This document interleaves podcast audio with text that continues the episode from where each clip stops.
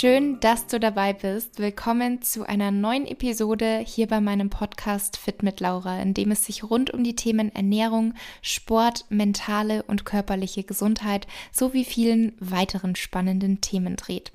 Mal spreche ich allein, mal habe ich tolle Experten und Expertinnen zu Gast, so wie zum Beispiel auch in der heutigen Episode. Ich hatte die liebe Dr. Anne Kahl zu Gast. Anne ist Zahnärztin und hat sich auf den Bereich der integrativen biologischen Zahnmedizin und des funktionellen Körperbewusstseins spezialisiert. Ihre Arbeit unterstützt die Erkenntnis, dass unsere Zähne ein Abbild der Gesundheit des ganzen Menschen sind und der Zusammenhang von Körper, Geist und Seele unsere Gesundheit maßgeblich bestimmt. Wir haben zunächst mal darüber gesprochen, was bedeutet überhaupt Zahngesundheit oder auch Mundgesundheit und wie können wir uns diese Wechselwirkung zwischen den Zähnen und unserem Körper vorstellen.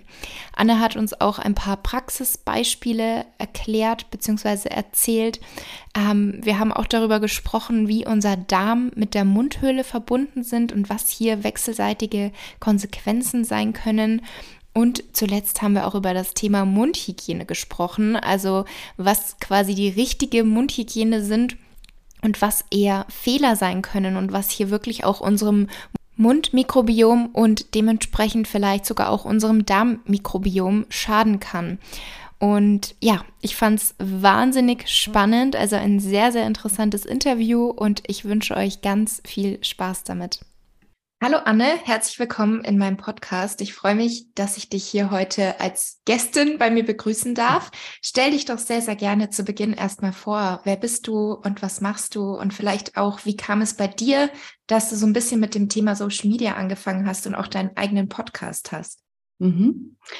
Ja, ich bin Zahnärztin für biologische Zahnmedizin, integrale und funktionelle Zahnmedizin und das, was wie der Name das schon beinhaltet, ist es nicht eine reine handwerkliche Geschichte, sondern ich habe den großen Fokus auf die funktionelle Medizin, Schrägstrich Regulationsmedizin gesetzt, weil ich immer wieder sehe, dass die Menschen eben mit so vielen verschiedenen Themen natürlich auch in die Praxis kommen, wo wir nicht nur rein fokussiert den Zahn in dem Moment ähm, behandeln, also isoliert betrachten, sondern wir müssen immer sehen, wo steht der Mensch, was beeinflusst die Gesundheit und was führt damit dann eben auch zur Deregulation oder Kompensation des Systems. Und da ist es beispielsweise nicht damit getan, dass wir einfach nur eine Füllung reparieren, sondern wir müssen natürlich auch schauen, warum sieht die Mundhöhle denn so aus, wie sie aussieht? Warum gibt es beispielsweise chronische Entzündungen? Was hat der Darm damit zu tun? Welche Einflüsse äh, sind auf den Menschen ähm, eingeflossen in dem Sinn, was äh, führt zu Krankheiten und vor allen Dingen auch, was, was ist am Ende des Tages wichtig? In welcher Stresssituation befindet derjenige sich vielleicht gerade? Und das alles hat mich dazu bewogen, eben weitaus über die Grenzen hinauszuschauen und die Zähne noch intensiver mit dem Rest des Körpers zu verbinden, weil sie zum einen natürlich ein Störfeld für den Körper sein können, was viele dann nicht auf dem Schirm haben. Beispielsweise, wenn du eine chronische stille Entzündung am Zahn hast über eine Wurzelbehandlung oder du Metalle in der Mundhöhle hast, das sind alles Faktoren, die am Ende des Tages unsere Gesundheit beeinflussen. Den einen mehr, den anderen weniger. Aber wenn du ein chronisch kranker Mensch bist, dann wird häufig leider die Hundhöhle einfach vergessen. Und aus diesem Grund heraus müssen wir dann wirklich schauen, wie können wir hier unterstützen und helfen. Mhm. Sehr spannend. Und wie ist es bei dir dann dazu gekommen, dass du mit deinem Podcast angefangen hast? Du hast ja auch einen eigenen Podcast. Mhm. Ich hatte irgendwann äh, das Gefühl, ich muss mein Wissen mhm. noch mal ein bisschen komprimieren und einfach mehr Menschen auch diese Zusammenhänge erklären. Das gab es natürlich schon vereinzelt von dem einen oder anderen Kollegen, aber es hatte noch nicht so diese richtige Bühne und auch diese Zusammenhänge, was vielleicht auch emotional, mental hinter diesen Themen steht und wie so ein Nährboden auch gelagert ist, damit unsere Biochemie grundsätzlich sich dann auch verändern kann. Das sind alles so Faktoren, die liest du hier mal ein bisschen, da mal ein bisschen. Und ich habe immer gesehen, die Zähne sind immer so anbehandelt worden oder angerissen worden in bestimmten Texten, aber nicht so wirklich ist der Fokus auch allgemeinmedizinisch auf die Zähne gesetzt worden. Und aus meiner Perspektive heraus ist es natürlich das, wo alles zusammenfließt, weil wir in der Mundhöhle grundsätzliche Veränderungen des Körpers als allererstes sehen können. Mhm. Ob das jetzt eine Zungenveränderung ist, ob das das Zahnfleisch ist, ob das auch der Zustand der Zähne ist. Das alles zeigt mir ja, wie fundamental ist das System vielleicht schon einfach in der Kompensation oder auch in der entsprechenden Deregulation oder kann unser System überhaupt noch regulieren, um Gesundheit auch wirklich zu äh, erfordern und erfördern. Und hier ist eben das mhm. Thema, der Körper versucht sehr lange auf einem bestimmten Level zu fahren und zu überleben und reguliert dadurch dann in bestimmte Ebenen. Wenn das oder wenn das System aber diese Möglichkeit nicht mehr hat, dann bricht es eben zusammen. Und das kann ein großer Faktor kann daher auch aus der Mundhöhle kommen, der allgemeinmedizinisch dann nicht mit Zähnen und Organen so in dem Moment in Zusammenhang gebracht wird. Und das ist der Grund gewesen, warum ich damals gesagt habe, ich möchte diesem ganzen Thema einfach viel mehr Aufmerksamkeit geben und alle Ebenen miteinander verbinden und auch anhand von dem einen oder anderen Patientenbeispiel einfach mal erklären, wie, wie sieht denn sowas überhaupt aus? Wie habe ich mir das denn jetzt vorzustellen? Mhm. Weil die meisten denken, ich gehe zum Zahnarzt, mache eine Kontrolle, der macht vielleicht eine kleine Füllung, vielleicht kriege ich mal eine Zahnreinigung, vielleicht brauche ich eine Krone oder ein Implantat, aber das war es ja eigentlich auch schon. Der Zahnarzt ist immer so ein bisschen der Handwerker gewesen und äh, ist unter den Medizinern auch vielleicht nicht immer so als Mediziner anerkannt worden. Und da möchte ich einfach auch mal aufräumen, weil aus unserer Perspektive der biologischen, ganzheitlichen Zahnmedizin heraus können wir sehr, sehr viel erwirken für die Gesundheit des ganzen Menschen. Mhm. Total spannend. Ähm, du hast es jetzt gerade selbst schon angesprochen. Der Zahnarzt wird häufig als Handwerker angesehen.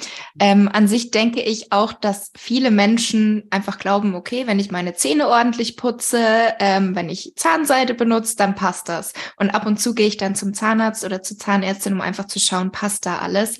Mhm. Aber wie du jetzt schon gesagt hast, ist da natürlich noch viel, viel mehr dahinter.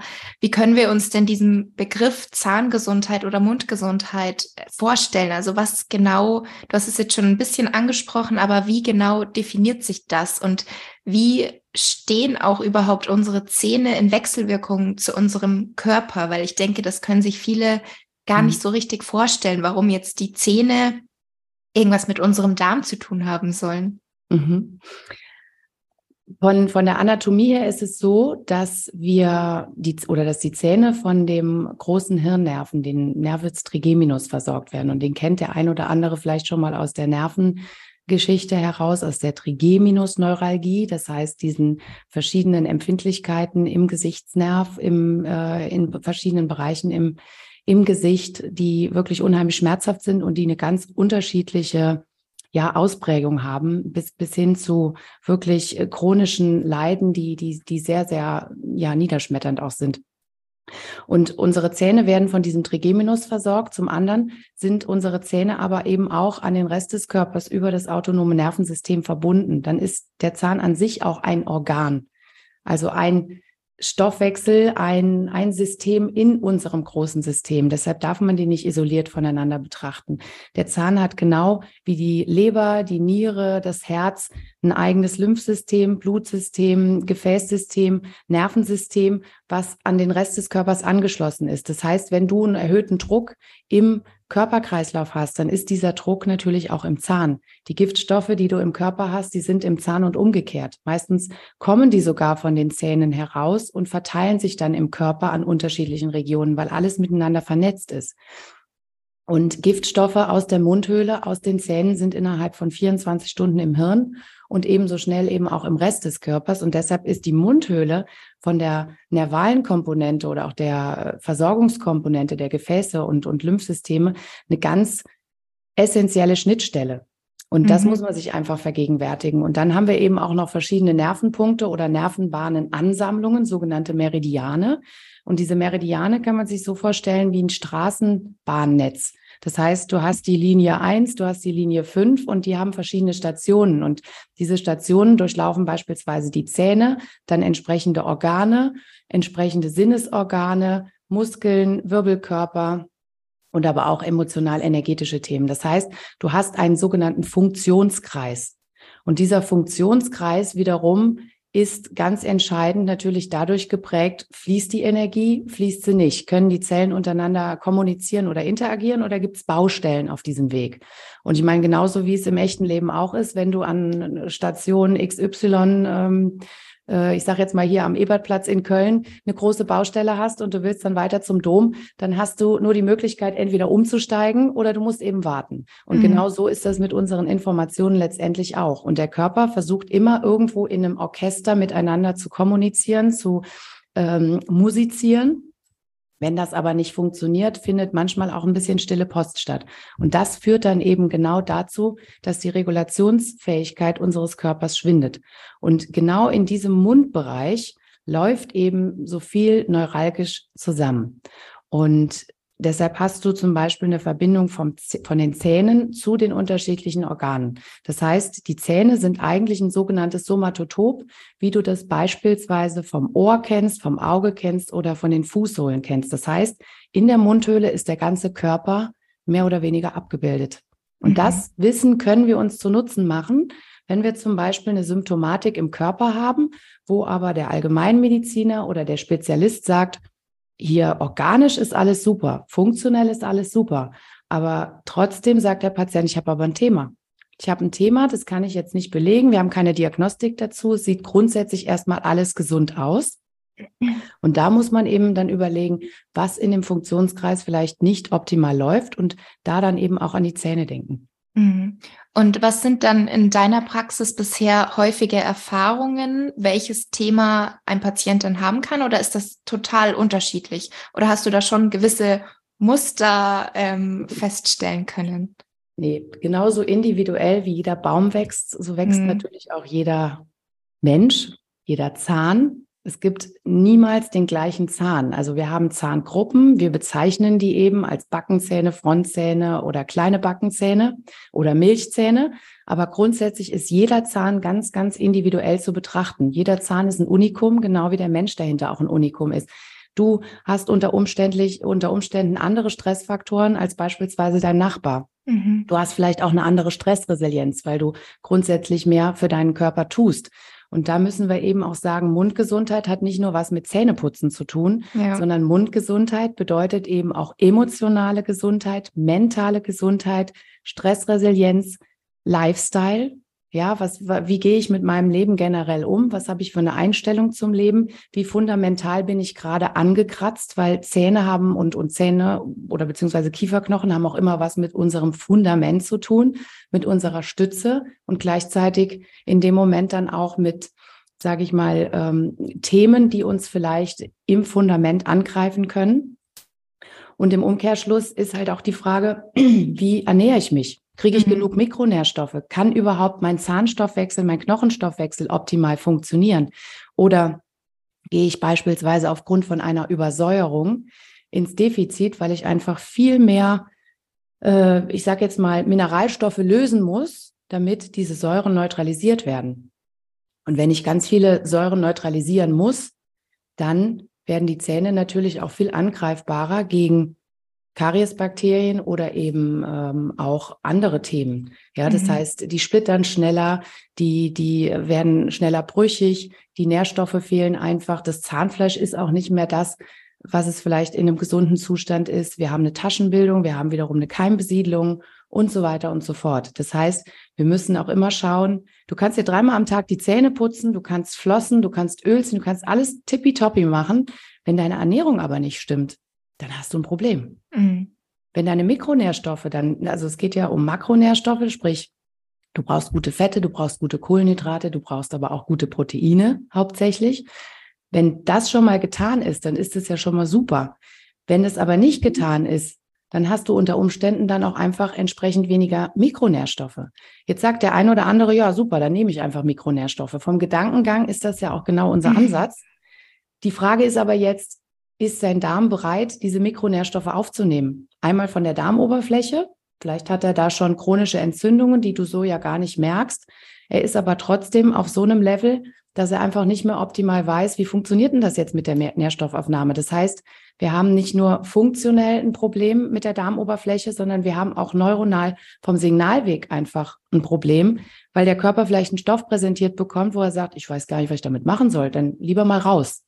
Ja, das heißt, wir haben auch eine ganz große immunologische Komponente. Mhm. Und wenn du jetzt nochmal die Mundhöhle dazu ziehst und sagst, okay, jetzt gibt's aber hier ein paar Themen, weil ich habe unheimlich viele Metalle im Mund, ich habe vielleicht noch Quecksilber im Mund, also sprich Amalgam, dann sind das ja alles Giftstoffe, die letztendlich sich auch an entsprechende Körperzellen oder auch Enzyme heften und damit wiederum ein Problem hervorrufen, dass gewisse Abläufe nicht mehr so optimal laufen oder dass eben grundsätzliche Mini-Entzündungen an diesen Oberflächen, Schleimhautoberflächen stattfinden und dadurch wieder zu einer Deregulation führen und das ganze System hier einfach nicht mehr optimal funktioniert. Mhm. Und das sind diese Verbindungen, die wir dann natürlich auch immer wieder bedenken müssen. Das eine unterstützt das andere und wir haben eben nicht immer nur Ursache-Wirkungsprinzip, sondern wir haben im Körper eine ständige Beeinflussung von Systemen. Das heißt, wenn ich permanent im Stress bin, ist die Nebenniere gereizt. Das heißt, automatisches Biofeedback an die Schilddrüse. Wir machen mal weniger, weil wir sind ja eigentlich hier im Fluchtkampfmodus. Und im Umkehrschluss geht das von den Schilddrüsen natürlich auch auf die anderen Hormone, weil irgendwo muss ja ein Kanal bedient werden. Das heißt, wenn du ständig im Stress bist, werden allen anderen Zyklen die Nährstoffe geklaut, um entsprechend Cortisol aufzubauen, damit du in diesem Stress auch gehalten wirst.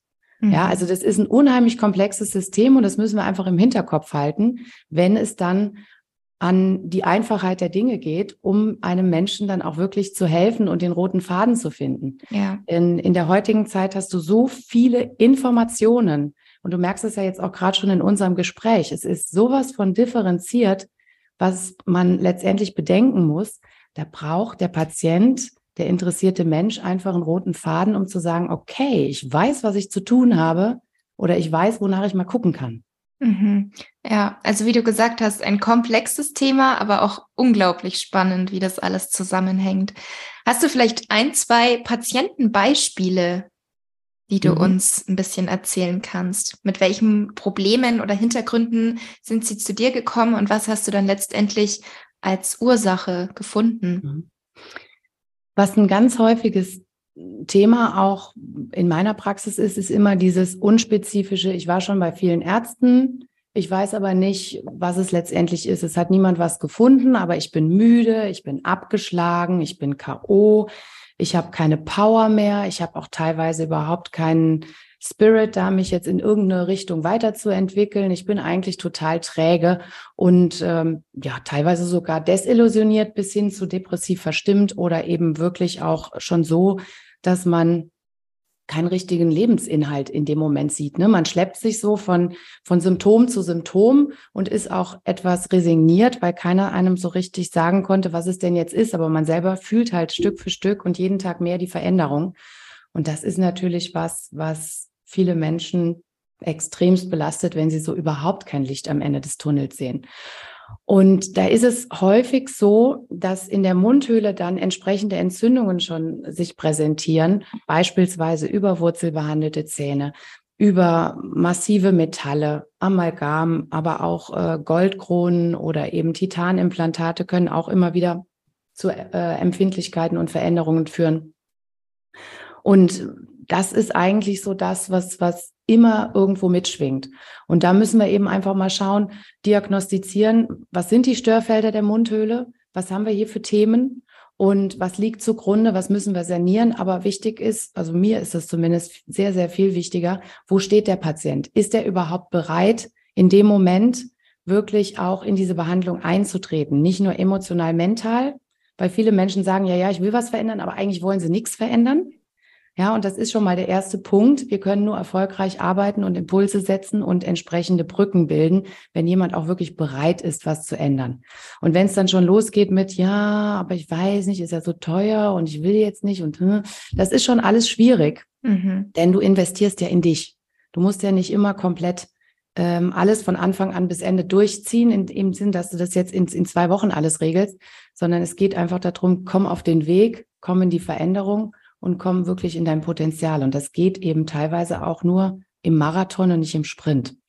Das heißt, wenn du chronische Entzündungen in der Mundhöhle hast, müssen wir natürlich auch schauen, ähm, was sind denn die Blutparameter dazu? Haben wir da vielleicht schon Anhaltspunkte und können noch andere Themen sehen, die unter Umständen wichtig sind, damit ich auch weiß, ist der Patient überhaupt fähig, jetzt eine Wundheilung zu ähm, absolvieren? Oder muss ich den jetzt erstmal stabilisieren? Oder ist da noch ein anderes Thema dahinter? Da kommen auch immer noch mal Schwermetalle natürlich ins Spiel. Und entsprechende Werte sollten natürlich auch aufgebaut sein. Also Thema Mikronährstoffe, dass jemand auch wirklich überhaupt das Futter dazu hat, beispielsweise ein Implantat zu integrieren. Und wenn wir jetzt super müde sind, abgespannt sind und wir haben chronische Entzündungen, dann ist es ja auch immer so ein Thema, warum sind wir denn so müde? Die, die ganzen Giftstoffe haben, führen ja zu einer Veränderung im Körper. Das heißt, diese Giftstoffe setzen sich an Enzyme wodurch beispielsweise weniger Energie, also sogenanntes ATP in unseren Zellen gebildet werden kann. Das heißt, da führt es wieder zu einer Deregulation und der Körper hat keine Kraft. Zusätzlich wird das Immunsystem noch verstärkt aktiviert und Immunzellen brauchen eben auch Energie, um entsprechend gebildet zu werden und zu agieren. Und wenn wir das alles nicht mehr haben, fühlen wir uns einfach müde und träge. Mhm. Das heißt, es fehlt ja, es fehlt nicht nur die Energie, es fehlt nicht nur das Benzin, sondern es fehlen eben auch unter Umständen oftmals die Rohstoffe. Ja. Und deshalb ist es wirklich wichtig, individuell zu schauen, was ist jetzt gerade bei der Patientphase und wie können wir ihn unterstützen, damit er wieder in seine Regulation kommen kann. Das kann dann dazu führen, dass wir Störfeldsanierung machen, aber vielleicht im Vorfeld erstmal einen Aufbau machen, damit wir überhaupt erstmal eine Störfeldsanierung machen. Das heißt, dann entsprechende wurzelbehandelte Zähne entfernen, die unter Umständen stark beherdet, also stark entzündet waren. Oder zu schauen, gibt es vielleicht im Knochen degenerierte Erkrankungen und Stellen, die behandelt werden müssen. Oder wie ist sonst die Versorgung? Gibt es Zahnfleischentzündungen? Was ist mit den Schwermetallen und so weiter und so fort? Also das ist relativ schwierig, das auf einen Fall oder auf mehrere Fälle runterzubrechen. Das ist jetzt nicht so wie, die Leute kommen immer mit Husten oder die Leute haben immer ein Ziehen ja. im Bein und äh, den, den Zahn, äh, den, den seitlichen Schneidezahn vielleicht angeschlagen. Mhm. Also es ist, jeder Mensch ist so komplex, ich kann nur wirklich dazu sagen, wenn ihr euch nicht so leistungsstark fühlt und wenn ihr einfach merkt, irgendwas stimmt nicht, dann denkt bitte auch einfach an die Mundhöhle, weil viele Menschen haben Themen oder haben beispielsweise Wurzelbehandlungen, die chronisch infiziert sind. Und es ist auch nicht immer so, dass jemand total krank ist, bevor er zu mir kommt. Es gibt auch Menschen, die sind grundsätzlich gesund, fühlen sich eigentlich auch ganz gesund und trotzdem kratzen die wirklich so an der Grenze. Denn der Körper hat ja eine unheimlich hohe Leistungsbereitschaft, Dinge aufrechtzuerhalten, weil er aufs Überleben getrimmt ist. Aber wenn das Maß voll ist, und so ist es eben auch mit Giftstoffen, dann geht das bis zu einem gewissen Grad und dann kann er nicht mehr regulieren. Das heißt, das System klappt zusammen und dann ist vielleicht auch ein junger Mensch von jetzt auf gleich einfach mal im körperlichen Burnout. Mhm. Und deshalb ist es wirklich so wichtig, das auch genauso komplex anzusehen.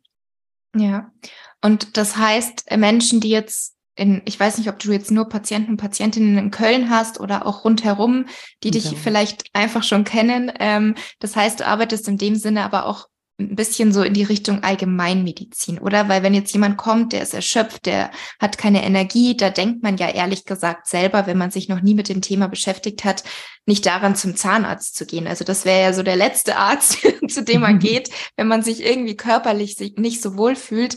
Das heißt, man könnte schon sagen, du arbeitest so ein bisschen auch als Allgemeinmedizinerin, aber eben mit dem Hintergrund der Zähne und kannst auch alles, was die Zähne betrifft, behandeln. Kann man das also so? so kannst du das, glaube ich, nicht sagen, mhm. denn äh, der, in Deutschland ist es ja so, wir haben ja unsere verschiedenen Spezialisten. Ne? Ja. Und der Allgemeinmediziner ist nun natürlich der Allgemeinmediziner und der Zahnarzt ist natürlich der Zahnarzt.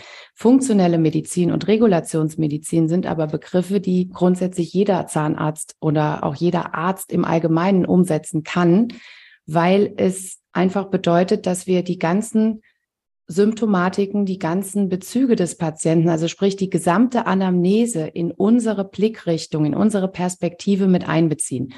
Und ich habe mir über die vielen Jahre meines Arzttätigkeitsseins, wie auch immer, meiner Weiterentwicklung, wirklich das immer zur Prämisse gemacht, dass ich sehr, sehr offen bin und dass ich einfach viele Perspektiven mir zulasse und mich auch auf viele Perspektiven begebe, damit ich einfach optimale Sichtweise auf den Patienten habe. Das heißt, der sogenannte 360-Grad-Blick ist hier einfach angebracht, weil man muss manchmal auch um die Ecke denken. Ja. Es ist halt nicht immer so eins zu eins. Wir haben nicht immer Ursache-Wirkung. Und genauso kann es beispielsweise aus meiner Perspektive sein, dass äh, vielleicht der eine Zahn schmerzt, der mit dem Magen verbunden ist und der Magen jetzt aber erstmal komplett gar nichts hat. Trotzdem muss ich dann irgendwo weiterdenken, weil es sich ja vielleicht auch anders präsentieren kann. Oder der, das Organ kann vielleicht auch eine Thematik haben und der Zahn ist eigentlich nur Symptom und hat vielleicht nur eine Überempfindlichkeit. Die Überempfindlichkeit kann aber auch von der Übersäuerung kommen oder von einem erhöhten Biss, also von einer statisch funktionellen Thematik am Schädel. Denn was wir auch nicht vergessen dürfen, alles, was in der Mundhöhle verändert wird, alles, was am Schädel irgendwo Einfluss hat, wird nicht nur übers Kiefergelenk reguliert, sondern auch über die Schädelhäute und so weiter und so fort. Das heißt, alles, was in diesem System sich verändert, verändert automatisch den gesamten Körper.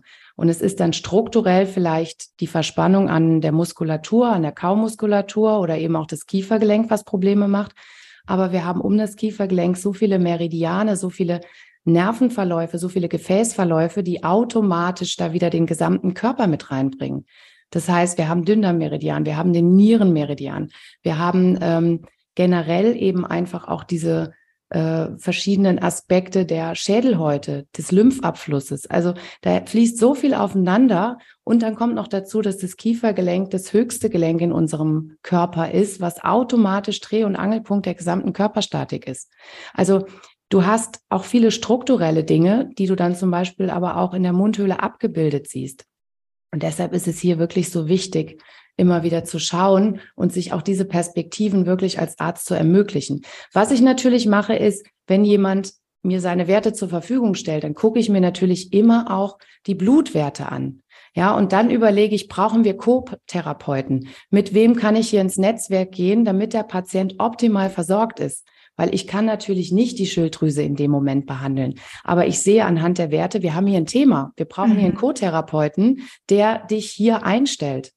Ja, und ähm, dann kann man eben auch schauen, ich mache ganz viel Mikronährstoffanalysen und äh, entsprechende Zellanalysen, zusätzlich eben zu entsprechenden Blutanalysen, die wir natürlich auch in der Praxis abnehmen können, damit ich einfach weiß, kann meine Behandlung überhaupt funktionieren? Oder muss der Patient wirklich erstmal beim Co-Therapeuten eingestellt werden, aufgebaut werden, damit wir dann in den nächsten Schritt gehen. Mhm. Und wenn dann diese Störfeldsanierung ist, dann geht es eben weiter mit entsprechenden Entgiftungsmaßnahmen. Ne, wenn ich zum Beispiel Amalgam entferne, dann wird der Patient in, im Rahmen eines äh, Mini-Programms natürlich begleitet, aber das hat nichts mit einer kompletten Biotransformation zu tun. Das heißt, wir müssen hier immer wieder schauen, wen brauchen wir denn danach noch zusätzlich, weil dann geht die Arbeit unter Umständen erst los oder natürlich auch weiter.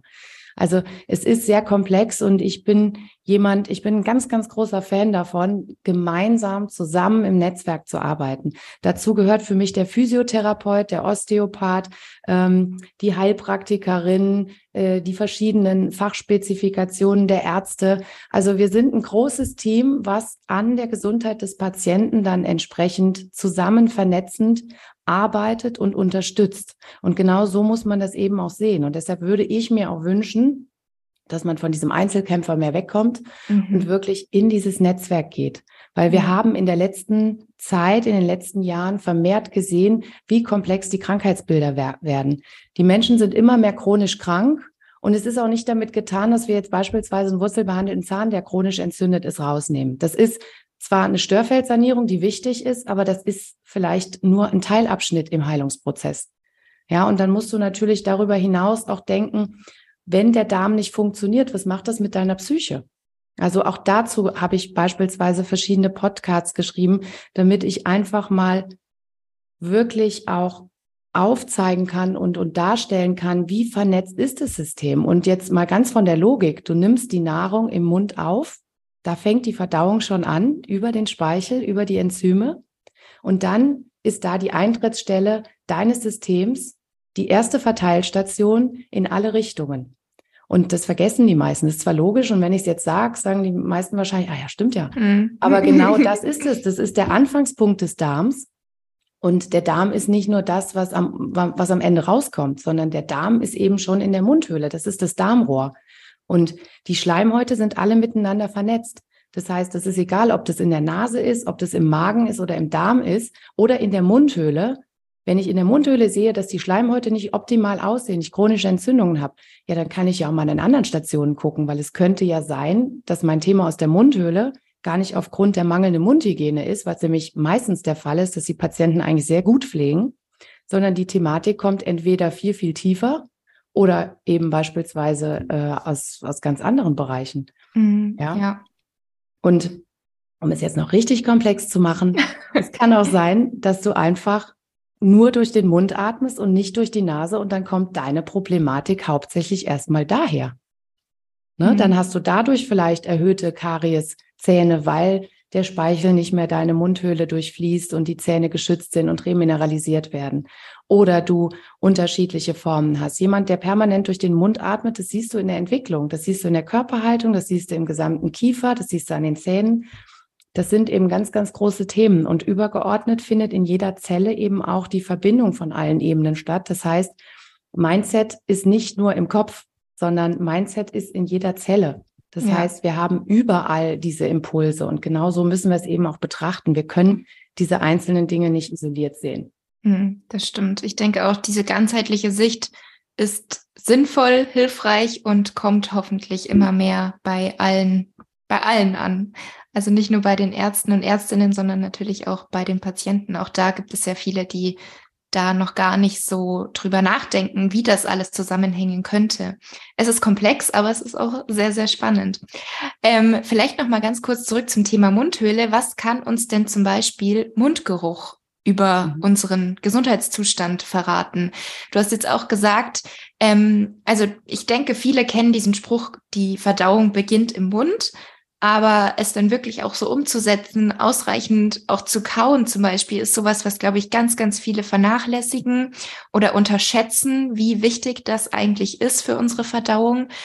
Und wenn jetzt jemand mit Mundgeruch Probleme hat, dann kriege ich es häufig mit, man kauft sich dann einfach eine Mundspülung und benutzt die halt. Beim Thema Mundspülung ist aber wieder so die Frage, macht das unsere Schleimhäute nicht eigentlich kaputt?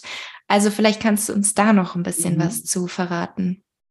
Ja, danke. Das ist wirklich ein sehr, sehr guter Punkt, denn das sehe ich auch immer wieder. Viele Menschen nehmen wirklich in der Tat Mundspülung und hoffen, dass sie das irgendwie wegspülen, das Problem. Mhm. Aber es kommt leider immer wieder. Und zum einen fangen wir mal so an. Die Frage ist ja, warum habe ich denn überhaupt Mundgeruch? Ist das jetzt wirklich eine mangelnde Hygiene, weil ich vielleicht einfach größere Zwischenräume habe, sich da mehr ansammeln kann, die Zahnbürste das nicht optimal wegputzt? und sich dadurch immer wieder Gerüche bilden. Weil ich meine, stell dir vor, du stellst einen Teller Essen, einen Teller Pasta irgendwo in die Sonne, schön bei 36, 37 Grad. Ja, wie sieht der nach ein paar Stunden aus? Nicht so lecker. Mhm. Ne? Und ähm, da kannst du eigentlich schon dran sehen oder lass den mal ein, zwei Tage da stehen. Also das wird keiner mehr von uns essen. So, und ähm, so ist das in der Mundhöhle natürlich auch. Wir haben eine entsprechende Körpertemperatur, wir haben Bakterien, die natürlich auch diese Substrate, also diese Nahrungsbestandteile dann verstoffwechseln. Und natürlich haben wir auch pathogene Keime, also krankheitserregende Keime. Und je nachdem, wo der Körper, wo der Organismus gerade steht, ist halt immer die Frage, was hält denn jetzt hier die Waage und was kann durchbrechen?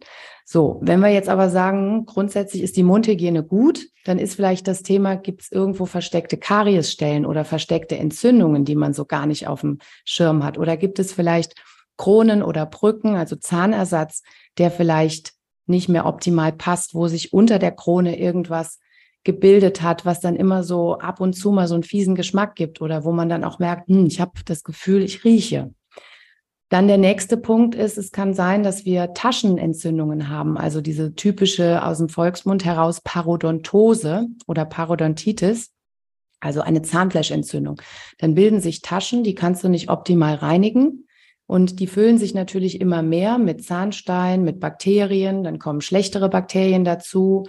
Dann kommen Bakterien dazu, die auch ähm, in sauerstoffarmem Milieu wachsen können. Dann hast du so einen schönen Flickenteppich an Bakterien, die das Ganze so richtig schön zum Vergammeln bringen. Und das ist dann so ein ganz klassischer, fieser Mundgeruch, der vielleicht von, ja, den der ein oder andere dann auch schon mal beim Gegenüber gerochen hat.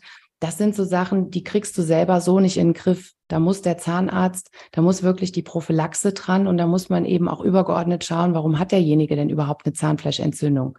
Ja, und da muss man dann in dem Zusammenhang auch wieder an den Darm denken. Dann kann es aber sein, dass deine Mundhöhle komplett in Ordnung ist, du keinerlei Auffälligkeiten an den Zähnen oder am Zahnfleisch hast und dann kommt es vielleicht eine Etage weiter. Zum Beispiel hast du vielleicht Mandeln, die du mal irgendwann entfernt bekommen hast oder vielleicht auch nicht und die immer wieder zerklüftet sind, wo sich Mandelsteine bilden, wo immer wieder so chronische Entzündungen in diesen Furchen der Mandeln sich verteilen, die dann letztendlich nicht nur ein Störfeld bilden können, sondern grundsätzlich eben auch einen Keimherd bilden, der eben auch riecht. Ja, das ist das eine oder das andere. Und dann kann es natürlich noch eine Etage tiefer kommen, dass es aus dem Magen oder letztendlich dann aus dem Darm kommt. Das heißt, es ist dann wirklich ein organisches Thema, was man eben nochmal gesondert betrachten darf. Mhm. Und jetzt alleine eine Mundspülung zu nehmen, das bedeutet, dass an, an diesem oder an, an dieser Problematik dann einfach das ist, dass diese Mundspülung so scharf ist, dass es unser ganzes Mundmikrobiom kaputt macht und damit natürlich auch Auswirkungen auf unser Darmmikrobiom hat. Also wenn du unbedingt eine Mundspülung verwenden willst, dann solltest du beispielsweise einfach stilles Wasser nehmen und dir mit einem ätherischen Öl einfach ähm, dazu das dazugeben und damit dann spülen. Also zum Beispiel ist Manuka gut, zum Beispiel ist das klassische Teebaumöl gut. Es ist ähm, Oregano ist super antibakteriell, antiviral und so weiter. Du kannst ein Pfefferminzöl holen oder Limone oder Sanddorn. Also es gibt so tolle ätherische Öle. Bitte nur darauf achten, dass es auch wirklich Öle sind, die man innerlich anwenden kann und keine Duftöle. Mm. Ne? Also das ist dann wiederum nicht förderlich. Aber das sind so Sachen, die kannst du schnell selber machen. Oder du kannst auch Öl ziehen. Das ist genau das Gleiche. Du kannst dir zum Beispiel fraktioniertes Kokosöl kaufen. Das gibt's überall im Handel, beziehungsweise kannst du ja auch bestellen bei diversen Firmen und dann gehst du da genauso vor. Ja, und du kannst ja auch eine Ölmischung machen und dann machst du aus dieser Mischung eben ein, zwei Tropfen ins Glas. Also das sind wirklich wunderbar schöne, einfache Rezepte, mit denen du besser deine Mundhöhle unterstützt, als wenn du dir so was Scharfes aus dem Drogeriemarkt kaufst. Mhm. Das heißt, man kann sagen, dass die Mundspülungen, die man jetzt im Drogeriemarkt so klassischerweise kaufen kann, eigentlich aus deiner Sicht in keinem Fall zu empfehlen sind. Ja. Okay. Also es gibt mit Sicherheit auch Mundspülungen, die reine natürliche Essenzen haben und die auf Kräuterbasis bestehen. Aber dann bitte hinten in der Inhaltsstoffenliste mal schauen, ob das wirklich dann auch so rein ist oder ob es da dann irgendwelche anderen Themen gibt, die dann auch wieder nicht förderlich sind. Mhm. Ja, also wir haben ja unterschiedliche Zusätze, die dann das Ganze auch haltbar machen oder, mhm. oder, oder. Und dann würde ich wirklich raten, es einfach schnell selber zu machen. Ja. Und das ist deswegen, weil diese Stoffe, die in den klassischen Mundspülungen sind, einfach so aggressiv wirken, dass mhm. sie, wie du gesagt hast, unser Mundmikrobiom ja. und somit auch im späteren Schritt unseren Darm schädigen mhm. können. Mhm. Ja. Ja, oder überhaupt die Schleimhäute auch anreiten. Mhm. Ne? Man hat irgendwo dann das Gefühl, dass es vielleicht einfach ähm, ja so ein frische Gefühl gibt. Genau. Aber wie gesagt, das ist ja nur eine Symptombehandlung. Das ist genauso, wenn du eine Entzündung hast, du schmierst immer eine Salbe drauf. Diese Entzündung geht aber einfach nicht weg. Dann ist doch mal die Frage, wo kommt das denn her? Mhm. Du willst ja wissen, was kann ich denn tun, damit es wirklich weg ist? Du willst ja nicht immer nur ein Kaugummi äh, kauen oder, oder eine Mundspülung in dem Sinn nehmen. Das ist ja dann viel interessanter, mal zu wissen, was, was steckt denn eigentlich dahinter? Ja. Ja, und diese verschiedenen Themen sind mit einer der Hauptursachen, warum Mundgeruch beispielsweise entstehen kann. Mhm. Ja, was ich auch sehr spannend finde, ist das Thema Ölziehen. Mhm. Ähm, tatsächlich mache ich das auch. Habe ich so noch nie erzählt. Also es wissen meine Zuhörer und Zuhörerinnen gar nicht. Und ich mache es auch mit Kokosöl. Und ich habe mich ehrlich gesagt auch noch nie wirklich im Detail damit beschäftigt. Warum? Ich habe schon öfter gehört, das ist einfach gut für die Mundflora, ähm, um auch zu reinigen. Und irgendwie tut mir das einfach gut. Also ich mache das ganz oft morgens einfach so ein Teelöffel Kokosöl. Halt, also ich behalte den dann so ein paar Minuten im Mund, fünf Minuten, zehn Minuten, mache währenddessen irgendwas und dann spucke ich das wieder aus. Allerdings in den Mülleimer, weil ich habe gehört, in den Abfluss soll man das nicht. Richtig. Ähm, was genau steckt jetzt dahinter? Also man kann sich ja damit an sich nicht schaden, denke ich. Davon bin ich ausgegangen. Deswegen habe ich es einfach gemacht, weil ich gemerkt habe, irgendwie tut mir das gut. Aber was genau steckt da wirklich dahinter? Was passiert da oder was macht das? Also sinnvollerweise machst du das zum Beispiel morgens, ne? Genau. Wenn du dann die ganze Nacht geschlafen hast, dann hast du ja auch einen ganz anderen äh, Rhythmus oder beziehungsweise du hast nichts gegessen, du, du entgiftest und äh, letztendlich gehst, stehst du dann, wenn du morgens aufstehst, direkt ähm, zum Ölziehen über und bindest damit die Giftstoffe. Und das hat halt einfach nochmal für dein Mikrobiom eine gute Unterstützung und auch für die Schleimhäute. Mhm. Ja, und dann äh, manchmal höre ich dann, ja, ich ziehe 20 Minuten Öl, ich habe dafür gar keine Zeit. Also ich glaube nicht, dass ihr 20 Minuten Öl ziehen müsst. Also wenn ihr dazu Lust habt und es euch gut tut, bitte macht das. Aber grundsätzlich, ich mache das vier bis fünf Minuten, nimm das morgens in den Mund, stelle mich unter die Dusche und dann ziehe ich halt mein Öl und dann spucke ich das in ein Papiertuch ja. und dann eben in den Müll. Denn der Abfluss wird es euch danken, sonst ja. habt ihr den verstopft. Äh, und das ist im Prinzip eine super Unterstützung einfach für das ganze System. Und du wirst auch merken, wenn du mal so, so kleinere Empfindlichkeiten hattest, und wie gesagt, hier kannst du ja auch wieder mit dem ätherischen Öl arbeiten, dann ist das für die Schleimhäute einfach viel beruhigender und du hast auch einen ganz andere, ja, einen ganz anderen Reinigungseffekt. Es gibt Menschen, die ziehen morgens Öl, machen sonst nichts und putzen sich abends zum Beispiel die Zähne. Ja, also das kannst du ja alles so machen, wie du willst. Und grundsätzlich gibt es auch keine Empfehlungen, hier fünfmal am Tag Zähne putzen und so weiter und so mhm. fort. Mm, du kannst auch einen Zungenschaber noch einsetzen. Also grundsätzlich könntest du morgens Öl ziehen, dann setzt du den Zungenschaber ein und dann kannst du ja, wenn du möchtest, immer noch mal die Zähne putzen. Oder je nachdem, wie dein Tagesablauf ist, frühstückst du vielleicht auch erstmal was, putzt dir danach die Zähne es macht natürlich gar keinen Sinn, wenn du dir nach dem Frühstück die Zähne putzt und eine halbe Stunde später isst du wieder. Dann kannst du eigentlich die Zähne auch vor deinem Frühstück putzen, weil das ist dann jetzt kein großer Unterschied. Dann gibt es Menschen, die flossen jeden Tag und benutzen Zahnseide oder Zwischenraumbürstchen oder, oder, oder. Das mhm. kann man auch machen, muss man aber nicht. Aber es ist halt auch wieder individuell zu sehen. Ja, jeder Mensch ist da anders, jeder ernährt sich anders, jeder hat einen anderen Stress und das alles führt natürlich auch dazu, wie widerstandsfähig ist denn auch eben meine Mundhöhle. Ja. Und weil du es jetzt gerade angesprochen hattest mit Zähneputzen vor dem Essen, nach dem Essen, soweit ich informiert bin, soll man ja auch nicht direkt nach dem Essen Zähne putzen, sondern schon mindestens 30 Minuten warten. Warum genau ist das so? Weißt du, das sind auch so Sachen, das sind so Wissenschaften für sich. da muss ich ganz ehrlich sagen, macht keine Doktorarbeit aus eurer Zahnpflege, sondern wirklich mit Sinn und Verstand. Ja, grundsätzlich ist es so, du sollst dann halt ein bisschen warten, weil der Körper verdaut und so weiter. Das wird alles aufgespalten, gemacht und getan. Und dann hast du nachher auch ja nochmal eine gewisse Regulation im Speichel-pH und du hast eine gewisse Regulation in, ähm, in dieser ganzen Mundflora.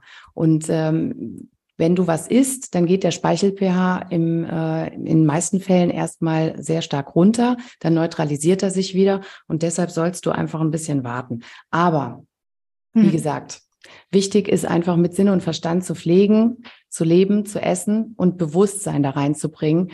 Aber ich erfahre es halt leider auch immer wieder, dass die Menschen sowas von überoptimiert sind, was so einen Stress verursacht. Also die haben dann ein Timetable, wie dann morgens schon der Tag gestartet wird, damit sie irgendwo das alles auch so schaffen, damit es gesundheitlich konform ist. Das ist alles toll. Aber wenn du im Rahmen dieses Biohackings mehr Stress als alles andere hast, dann solltest du dir überlegen, ob das für dich der richtige Plan ist. Es kann ja sein, dass es für zehn Leute passt, für dich aber eben nicht. Und da geht's aus meiner Perspektive immer ein bisschen darum, geh wieder in dein intuitives Gefühl, was tut dir gut, was tut dir nicht gut. Das ist schon klar, dass man nicht jeden Tag Pizza, Hamburger und Nudeln und Pommes essen sollte, sondern dass man es einfach ein bisschen mit Sinn und Verstand macht. Und dann kann man sich das ja mal gönnen. Genauso ist es mit dem Zähneputzen, mit der Pflege eben auch. Du kannst eine gewisse Rhythmik und eine gewisse Disziplin tagsüber oder, oder überhaupt in deinen Tagesablauf reinbringen. Aber die Frage ist immer, machst du das mit einem guten Bewusstsein oder ist es am Ende des Tages was, was dir totalen Stress bringt und du eigentlich schon um, um zehn so fertig bist, dass du dich wieder hinlegst? Also das ist es ja dann auch nicht. Mhm, ja, sehe ich ganz genauso. Also ich glaube, ein Problem ist da tatsächlich auch so diese Informationsflut, sei es jetzt zu dem Thema, über das wir gerade sprechen, oder eben auch Thema Ernährung, Thema Sport. Es gibt so viele Informationen, Fehlinformationen oder auch tatsächlich wahre Informationen. Und wenn man das alles versucht umzusetzen und alles irgendwie optimieren will, dann ist es, wie du sagst, am Ende stresst man sich damit nur selber. Deswegen auf den Körper hören, auf die Intuition hören und auch wirklich die Basis im Blick behalten. Also es gibt immer überall irgendwelche Details, mit denen man irgendwas noch optimieren kann.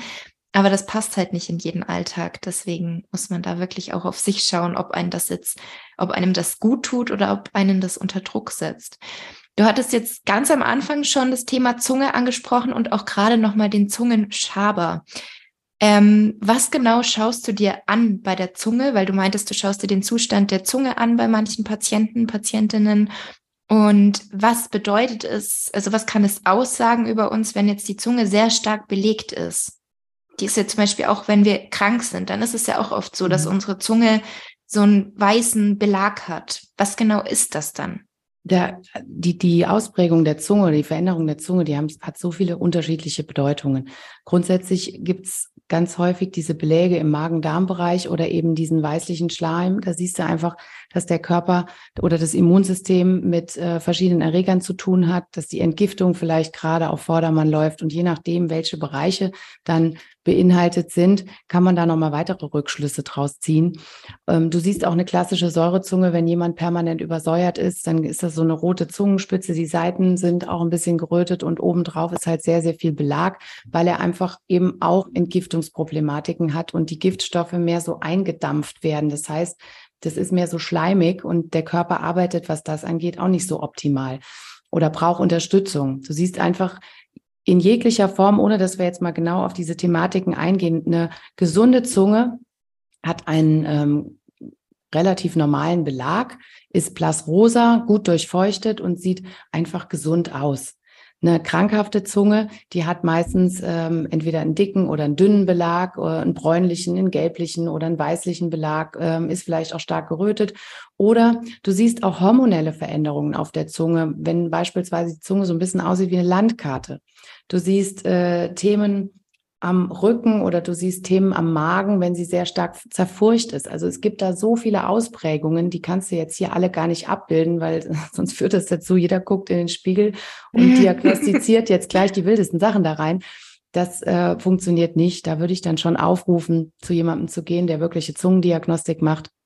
Und da kannst du dir dann auch wertvolle Impulse für dich einfach nehmen. Ne? Mhm. Das ist aus der TCM mit Sicherheit eins der wertvollsten Diagnostikmaßnahmen, die Zunge. Und äh, hier gibt es ganz, ganz viele Ausprägungen, die auch immer individuell dann wiederum zu bewerten sind. Mhm. Ja. ja, du kannst auch beispielsweise organisch total fit sein und trotzdem ist die Zunge super belegt, weil du einfach ein extremes Entgiftungsproblem hast, weil du ein extremes mentales Stressproblem hast. Ja, ja, und das ist ja eben genau das auch. Und wenn wir jetzt zum Beispiel mal auf die Sportler gehen, die Sportler, das sind ja nicht nur die Profisportler, die Wettkampfsportler, sondern wir haben ja auch sehr viele Breitensportler, die aber ihren Sport sehr, sehr ernst nehmen und dann vielleicht auch mal an dem einen oder anderen Wettkampf teilnehmen oder sich messen oder tagtäglich ins Training gehen. Die haben unter Umständen ja dann auch erhöhten Stress und sind vielleicht dann doch nicht so gut aufgestellt in ihren Mikronährstoffen oder verlieren irgendwo an ihren Substanzen, aus welchen Gründen auch immer. Nur weil du Sportler bist, heißt es ja nicht, dass du unbedingt gut betreut bist. Ja, mhm. ich habe auch viele Sportler in meinem Patientenstamm, die sehr, sehr, sehr professionell spielen und ähm, die desolate Zahnzustände hatten. Ja, mhm. wo ich dann auch gedacht habe, hat euch der Trainer nicht mal gesagt, dass ihr mal irgendwie zum Checkup sollt? Da ist der Fokus einfach damals noch nicht drauf gewesen. Jetzt kommt es zunehmend mehr. Jetzt sind die Leute da einfach ähm, besser informiert und auch die Trainer oder der, der Kader wird ganz anders unterstützt. Aber gerade da, wo du es am wenigsten vermutest, die Menschen haben unter Umständen Ängste oder die haben abgebrochene Zähne oder was auch immer. Und ähm, da kommen wirklich mannigfaltige Themen dann zum Vorschein. Und da muss man natürlich auch dran denken. Mhm. Weil du das Thema Sportler jetzt gerade angesprochen hast, du hast ja auch eine Weiterbildung zur Sportzahnmedizinerin gemacht. Ähm, wie kam es dazu und wie genau ist überhaupt dieser Zusammenhang? Also warum gibt es zum Beispiel diese Weiterbildung Zahn und Sportler? Wie, wie kommt das? das? Das liegt prinzipiell genauso wie die Regulations-, Informations- oder funktionelle Medizin eigentlich auf der Hand. Ja, mhm. wir müssen Menschen, die eben so eine Hochleistung mit ihrem Körper vollbringen und das auch vielleicht beruflich machen, einfach ganz anders unterstützen. Und dazu gehört es dann eben auch aus der zahnmedizinischen Perspektive herauszuschauen, wie gesund ist denn die Mundhöhle und welche Verbindungen hat sie zum Körper. Und wir haben oftmals Menschen, ähm, ich sage jetzt mal Fußballspieler, Basketballspieler, generell Ballspieler oder eben auch äh, verschiedene andere Sportarten, Tennis, Golfen, was auch immer, die Themen mit ihren, mit ihrer Muskulatur haben oder mit ihren ähm, verschiedenen Gelenken haben. Und wenn du dann keine ordentliche Aussage bekommst und dann wird immer nur geguckt und dann muss der, macht der Orthopäde hier und der Physio macht da, aber es kommt keine richtige ähm, Diagnostik zustande, dann hast du ganz häufig auch ein Zahnproblem. Weil es gibt eben verschiedene Zähne, die sind beispielsweise dann auch mit den entsprechenden Organen oder den äh, Kompartimenten oder den Arealen dann verbunden. Ja, zum Beispiel die seitlichen Schneidezähne haben einen Bezug zu den Knien. Und darüber hinaus hast du immer diesen funktionellen Aspekt. Das ist eben das, was ich eben meinte mit dem Kiefergelenk und mit dem Schädel. Wenn der Biss nicht stimmt, dann korreliert sich das ans Kiefergelenk und das Kiefergelenk versucht, was auszugleichen. Gleichermaßen geht es über verschiedene Sehnenplatten natürlich bis nach unten zu den Fußsohlen. Die Fußsohle, die Plantarsehne ist eine große Sehne, hat voll, äh, ist voller Mechanorezeptoren. Das heißt, die Informationen werden vom Boden aufgenommen, wieder ans Nervensystem zurückgespielt nach oben. Und ähm, wir stehen unter Umständen oder kriegen unter Umständen ähm, die Rückmeldung, irgendwas stimmt hier nicht mit deinem Stand. Und dann wird versucht, zwischen Kopf und Fußsohle alles miteinander irgendwie in Ausgleich zu bringen. Und wir haben immer mindestens zwei Ebenen im Körper, die parallel stehen. Und das heißt, es kann sein, dass der ganze Körper am Ende des Tages dekompensiert ist, der Mensch quasi fürs zentrale Nervensystem, für die Verarbeitung ähm, der verschiedenen Informationen gerade steht. Aber am Ende des Tages hast du eigentlich ein komplettes schiefes System. Und der Körper muss natürlich sich schonen und gewisse Muskeln einsetzen, andere dafür wiederum schonen, damit es irgendwie läuft. Und das ist dann einfach keine physiologische Komplexität mehr oder keine Physiologe, kein physiologischer Bewegungsablauf. Du siehst ja beispielsweise auch nicht mit den Augen oder du hörst auch nicht mit den Ohren, sondern es sind die Hirnareale, die diese Vernetzungen dann am Ende des Tages zu einem Sinneseindruck verbasteln. Und genauso ist es hier letztendlich auch. Und gerade die Zähne führen dazu, wenn hier alles in diesen Bereichen nicht stimmt, dass der ganze Körper eben dereguliert. Und gerade bei Sportlern ist es natürlich für die Muskulatur bahnbrechend. Im Umkehrschluss können wir auch über die Zähne, über bestimmte Schienen, es gibt Trainingsschienen, es gibt Wettkampfschienen, es gibt verschiedene unterstützende ähm, Produkte, die hier äh, eingesetzt werden können, die auch wieder eine Performance-Steigerung zur Folge haben. Ja, und dann kommt natürlich dazu, was ist mit chronischen Entzündungen, was ist mit Mikronährstoffen? Im Zweifel nehmen die schon genug Mikronährstoffe und im Zweifel sind die schon da ganz gut aufgestellt. Aber wenn du chronische Entzündungen hast, wenn du Störfelder hast, insbesondere in der Mundhöhle, egal wie sie jetzt geartet sind, dann dereguliert das einfach dein System und du kannst die Leistung, die du eigentlich erbringen möchtest oder vielleicht mal erbracht hast, nicht erbringen. Mhm. Und dann muss man eben in diesem Kontext auch sagen, es kann sein, dass zum Zeitpunkt X einfach was aufploppt, was vielleicht zehn Jahre überhaupt gar kein Thema gewesen ist. Und auf einmal bist du, bist du letztendlich an einem Punkt, wo alles zumacht. Mhm. Und das sind schwerwiegende Probleme. Und da, das, das können Schwermetalle sein, weil du vielleicht als Kind irgendwann mal Quecksilber im Mund hattest, also Amalgam. Das können aber auch einfach strukturelle Probleme sein, weil der ganze Muskelablauf nicht mehr ordentlich koordiniert ist. Und das sind alles Themen, das sind alles Störfelder, die letztendlich in der Mundhöhle oder im Bereich des Schädels ihren Ursprung nehmen können. Hm. Spannend. Sehr, sehr spannend. Ähm, ich habe jetzt eine allerletzte abschließende Frage, ähm, und zwar das Thema Zähneknirschen. Und auch da, du hast jetzt gerade schon angesprochen, es gibt Zahnschienen, die die Leistung steigern können. Und beim Zähneknirschen gibt es ja auch Zahnschienen, um einfach die Zähne zu schonen und häufig ist ja wirklich der Grund für das Zähneknirschen Stress. Und ich persönlich mache das zum Beispiel auch. Ich habe das lange Zeit gar nicht gemerkt. Ich war irgendwann beim Zahnarzt und dann hat sie mich gefragt, meine Zahnärztin, ob ich Zähne knirsche. Ich so, nee, ich glaube nicht. Dann meinte sie, ja doch, ich glaube schon, aber ich sehe das. Da hat sie das an meinen Zähnen schon mhm. gesehen und meinte dann eben, ob ich so eine Zahnschiene möchte, um einfach meine Zähne auch zu schonen, dass ich mir die nicht selber kaputt knirsche. Ähm, und klar, jetzt kann man sagen, Stress ist vielleicht die Ursache, man muss an seinem Stress arbeiten. Ist auch nicht immer so einfach. Klar gibt es gewisse Methoden, um besser mit dem Stress umzugehen. Und man kann auch schauen, kann ich irgendwie aus meinem Alltag oder aus meinem Beruf was rausnehmen, um wirklich weniger Stress zu haben. Aber was kann man da sonst noch machen oder was sind bei dir so die Erfahrungen bei dem Thema Zähneknirschen? Grundsätzlich muss man mal sagen, es gibt viele Menschen, die knirschen gar nicht mit den Zähnen, sondern die pressen. Mhm. Und äh, Zähneknirschen, Zähnepressen ist einfach ein ganz physiologisches Stressmuster unseres Körpers, um diese Anspannung abzuarbeiten. Und früher ist es so gewesen, wenn wir in unseren instinktiven Mustern sind, das heißt, wenn wir angegriffen wurden, dann haben wir uns entweder verteidigt oder wir sind weggelaufen. Das heißt, die Anspannung ist sofort abgearbeitet worden. Mhm. Heute ist es so, du kriegst vielleicht einen verbalen Angriff, regst dich tierisch auf, aber kannst es ja jetzt, läufst ja dann jetzt nicht unbedingt zehn Kilometer danach äh, um den Block und sagst, huh, jetzt habe ich mal die Anspannung hier los. Da ist ja manchmal gar keine Zeit in unserem heutigen Alltag. Und du gehst auch nicht vielleicht immer dann zum Sport und dann hattest du morgens irgendwas, was dich gestresst hat, was auch immer. Und dann gehst du abends vielleicht zum Sport oder vielleicht auch nicht. Das ist aber nicht unbedingt das, was wir dann unter einer ähm, unter einem Abbau eines Stresses verstehen.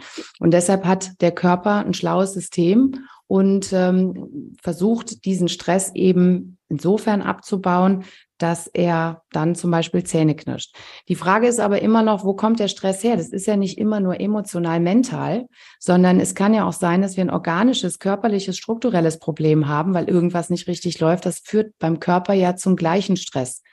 Und das ist unter Umständen eine chronische Entzündung und chronische Entzündung und chronischer Stress haben für den Körper das gleiche Bild. Der macht biochemisch da keinen Unterschied. Kommt das jetzt aus der Ecke oder aus der Ecke? Es ist eigentlich der relativ gleiche Ablauf der dann ähm, vom, vom Grundweg her thematisiert wird. Natürlich gibt es da noch viele verschiedene Einflüsse dazu, aber wenn wir jetzt mal die rote Linie nehmen, dann ist das mehr oder weniger das gleiche Bild. Und irgendwo muss man dann einfach mal schauen, was, was ist denn das Thema? Und wenn der Körper zum Beispiel aufgrund struktureller Probleme, Kiefergelenksprobleme oder ähm, Stellungsprobleme immer wieder versuchen muss, sich zu kontrollieren, damit er in seiner Mitte bleibt, damit er nicht umkippt im, im sage ich mal, großen Sinne, dann kannst du ja gar nicht emotional loslassen, weil der Körper die ganze Zeit versucht, kontrolliert für dich aufrecht zu stehen, beziehungsweise alles darauf auszurichten, dass du in deiner Mitte bist. Mhm. Aber das, das funktioniert ja so überhaupt nicht. Das Ganze dereguliert letztendlich auch deinen, deinen äh, emotional-mentalen Zustand. Und dann ist immer die Sache, ja, ich meditiere, ich versuche mit Yoga runterzukommen. Aber wie soll das gehen, wenn die autonome Atmungs- und Haltungsregulation gar nicht einsetzen kann? Das ist nämlich das, was du überhaupt nicht beeinflussen kannst, wenn du zum Beispiel ein- und ausatmest, also dieses Bewusste, sondern es ist das, was der Körper macht, auch wenn du schläfst, wenn du im Stress bist, wie auch immer. Das ist das, was automatisch passiert, wenn du lebst. Und das ist ein ganz, ganz wichtiger Ansatz. Wenn der blockiert ist, dann ist der ganze Mensch auch irgendwo blockiert. Und dann ist nämlich genau das, was ich gesagt habe. Wir haben verschiedene Sehnenplatten im Körper, die miteinander in Bewegung sind. Ja, und die können nur, wenn sie, ich sage jetzt mal übergeordnet, wenn die schwingen, wenn die sich bewegen, dann kann eben auch ein vernünftiger Austausch stattfinden. Ansonsten ist es wie beim Gartenschlauch. Wenn du mal überlegst, du hast ein großes Zwerchfell, eine große Sehnenplatte, da gehen ja auch einige Gefäße durch, auch gerade in den Bauchraum.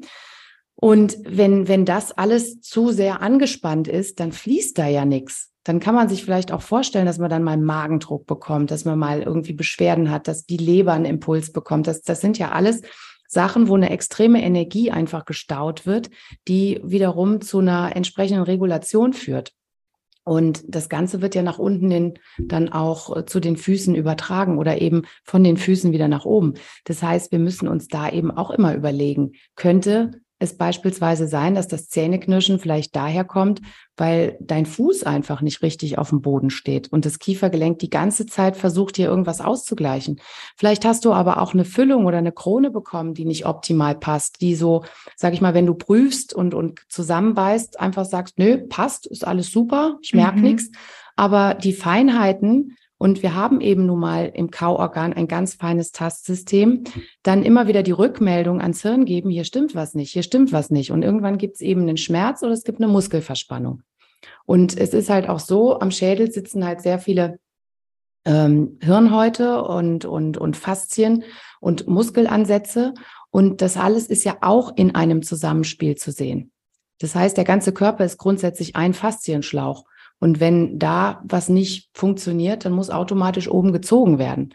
Und du kannst entsprechend auch über verschiedene funktionelle Komponenten, sprich, wenn du jetzt ein reiner Mundatmer bist, dann wirst du deine Schädelhäute nicht so optimal trainieren, dass die Lymphe da entsprechend fließt, sondern dann verspannst du wieder auf einer anderen Ebene. Das Kiefergelenk stellt sich anders und dann hast du wieder schon ein Problem mit den abfließenden Gefäßen, die aus dem Hirn runtergehen. Mhm. Und dann hast du erhöhten Druck auf der Wirbelsäule oder du hast beispielsweise Kopfschmerzen, Verspannungen, Lymphstau im Gesicht. Also da gibt es mannigfaltige Ausführungen, die dann wiederum dazu führen, dass man vielleicht da eine Thematik hat, die man noch gar nicht so richtig erfasst hat, sondern dann mhm. ist eben Zähneknirschen nicht gleich Zähneknirschen oder Pressen, sondern ja. man muss eben vielschichtiger schauen, was ist denn jetzt wirklich mein Stresstrigger hier? Mhm. Ja, sehr, sehr interessant. Also ich sage schon mal vielen, vielen Dank, Anne. Wenn du die Zeit noch hast, vielleicht, was sind so deine Top drei oder fünf Lebenstipps, die du gerne den Zuhörern und Zuhörerinnen hier mitgeben würdest? Das Wichtigste überhaupt ist, dass ihr ein Ziel habt im Leben dass ihr wirklich euch ein Ziel überlegt, wo möchte ich hin? Dieses Ziel muss nicht heute erreicht werden, es muss nicht morgen erreicht werden, aber macht euch klar, was ihr wollt im Leben. Und das können kleine Schritte sein. Das muss jetzt nicht ein riesengroßes Ziel sein. Aber ihr könnt ruhig spielen, ihr könnt mit Fantasie da auch dran gehen und euch einfach wünschen, was, was, was möchte ich schaffen, was möchte ich erreichen und was ist mir wichtig in meinem Leben und was ist vor allen Dingen mein Bedürfnis. Das ist, glaube ich, das ganz alleroberste Ziel, was ist wirklich dein Bedürfnis und was ist dein Ziel?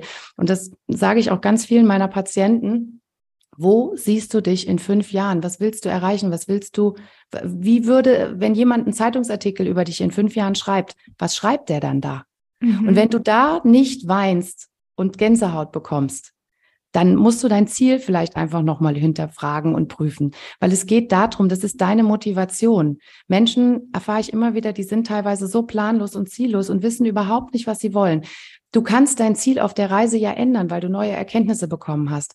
Aber es ist doch wichtig, wenn du sagst, ich möchte jetzt beispielsweise nach Paris fahren dann weißt du, okay, ich fahre jetzt nach Paris. Es kann sein, dass ich übers Land fahre, es kann sein, dass ich über die Autobahn fahre, vielleicht mache ich auch mal einen Stopp zwischendrin, vielleicht genieße ich meine Reise einfach mal und bleibe mal an einem, einem Ort ein bisschen länger. Aber ich weiß, ich möchte dahin. Und genau das ist das, was aus meiner Sicht der Dinge das wichtigste Ziel überhaupt ist, dass man seine Bedürfnisse definiert und wirklich sich auch fragt, ist es jetzt mein Bedürfnis oder versuche ich gerade das Bedürfnis von anderen Menschen einfach nur zu erfüllen, damit es ein bisschen harmonischer hier ist. Mhm. So. Und das ist im Prinzip schon das nächste. Hinterfrage dich, was tut dir gut und was tut dir nicht gut. Und da kann ich einfach nur sagen, auf dem Nährboden, wo du krank geworden bist, das ist nicht der Nährboden, auf dem du gesund bist. Also alle Faktoren, die dich krank machen, die dich stressen, hinterfrag die wirklich mal auf einer Skala von eins bis zehn wie, wie sinnvoll ist, sind das noch oder sind diese Punkte noch in meinem Leben? Und wie wichtig ist dieser Punkt überhaupt? Oder ist das vielleicht eine Annahme, die ich mal aus alten Zeiten übernommen habe oder aus alten Mustern meiner Eltern, meiner Generationen? Oder ist das wirklich mein Thema? Und dann auch die gleiche Frage, sind diese Menschen an meiner Seite auch noch die richtigen? Oder versuche ich gerade hier krampfhaft jemandem was Gutes zu tun, weil ich einfach Angst habe, dass sie mich im Stich lassen, dass sie mich alleine lassen? Liegt da vielleicht ein ganz anderes Muster? Weil dann kommen wir nämlich zum nächsten Punkt. Das Thema ist das, wenn wir emotional, mental in einem Zustand gefangen sind, wo wir gleichzeitig auf Gas und Bremse stehen, dann wird unser Körper eben auch gleichzeitig auf Gas und Bremse stehen, weil die Biochemie das einfach einfordert. Das heißt, ich kriege einen Reiz, und mein Körper verarbeitet diesen Reiz und reagiert dann prompt mit einer Biochemie darauf. Das heißt, wenn ich in einem chronischen Stresszustand gefangen bin, der vielleicht auch emotional einfach für mich ein chronischer Schock, Traumazustand ist, dann bin ich unter Umständen vielleicht auch körperlich genau in diesem Korrelat gebunden. Denn jeder ungelöste seelische Konflikt hat logischerweise auch immer eine Giftstoffmenge im Körper parat und umgekehrt. Das heißt, das ist auch in diesem Kontext dann ganz wichtig zu verstehen. Ich muss meine Bedürfnisse leben, weil sonst werde ich auf Dauer unglücklich. Und das ist der dritte Punkt. Und du siehst, es sind, wir sind noch nicht am Kern. Der dritte Punkt ist der, hab Freude im Leben, hab Spaß im Leben. Nimm dich manchmal auch einfach nicht so ernst und mach auch mal Sachen, die vielleicht nicht im Biohacking-Modus sind. Ja, aber Hauptsache, du genießt dein Leben. Du bist in deiner Lebensfreude. Und das, das beste Zeichen ist das, wenn du Freude hast und du weißt zum Beispiel gar nicht, warum habe ich Freude. Ich habe zum Beispiel jetzt totale Freude in diesem Podcast, genau das jetzt so auch kundzutun, weil ich einfach finde, dass das ein ganz, ganz wichtiges, essentielles Thema ist. Wenn du merkst, mir geht's gut, ich habe hier Spaß und ich habe Freude und Freude ist eben noch mal was anderes als Spaß, dann ist das wirklich was, was deine ganzen Zellen eben einfach auf ein ganz anderes Niveau schießt. Mhm. Und du mhm. wirst automatisch merken, dass du eine ganz andere Energie bekommst, eine ganz andere Motivation für die Dinge bekommst. Das ist so ein bisschen ein Stück weit wie verliebt sein. Man kann es sich nicht richtig erklären, aber man hat einfach Bock darauf. Mhm. Ja. Und dann das vierte ist, geh bewusst wirklich mit deinem Leben um. Überleg dir einfach, was, was möchte ich bewusst für mich tun? Und dazu gehört natürlich mein Lifestyle, dazu gehört natürlich mein Essen und dazu gehören natürlich auch meine sozialen Beziehungen. Was ist wirklich wichtig für mich. Und weißt du, es gibt so viele Angebote da draußen, aber im Supermarkt kaufe ich auch nicht alle Regale leer, nur weil es da steht. Die Frage ist immer, brauche ich es, brauche ich es nicht? Und da wirklich lernen, wieder intuitiv vorzugehen. Einfach mal kurz in den Bauch reinfühlen, ohne den Verstand reinzuschalten. Weil wenn du den Verstand schon reinschaltest, dann ist es schon gewaschen mit irgendwelchen Mustern und Erklärungen. Dabei hat dein Bauch dir eigentlich doch ganz leise gerade gesagt, was du brauchst. Ja, mhm. und da wieder drauf zu vertrauen, dass wir einen inneren Kompass haben, das haben viele Menschen in der heutigen Zeit verloren, weil sie einfach so orientierungslos sind und so unsicher auch sind für das, was sie eigentlich selber wollen. Und ja, das sind die deine essentiellen vier, Punkte. Ja, deine vier Lebensweisheiten. Super schön. Vielen, vielen Dank. Und danke auch für dein Wissen, für deine Zeit, Anne. Es hat mir sehr gut gefallen. Es war wahnsinnig interessant. Gerne, sehr gerne und vielen lieben Dank.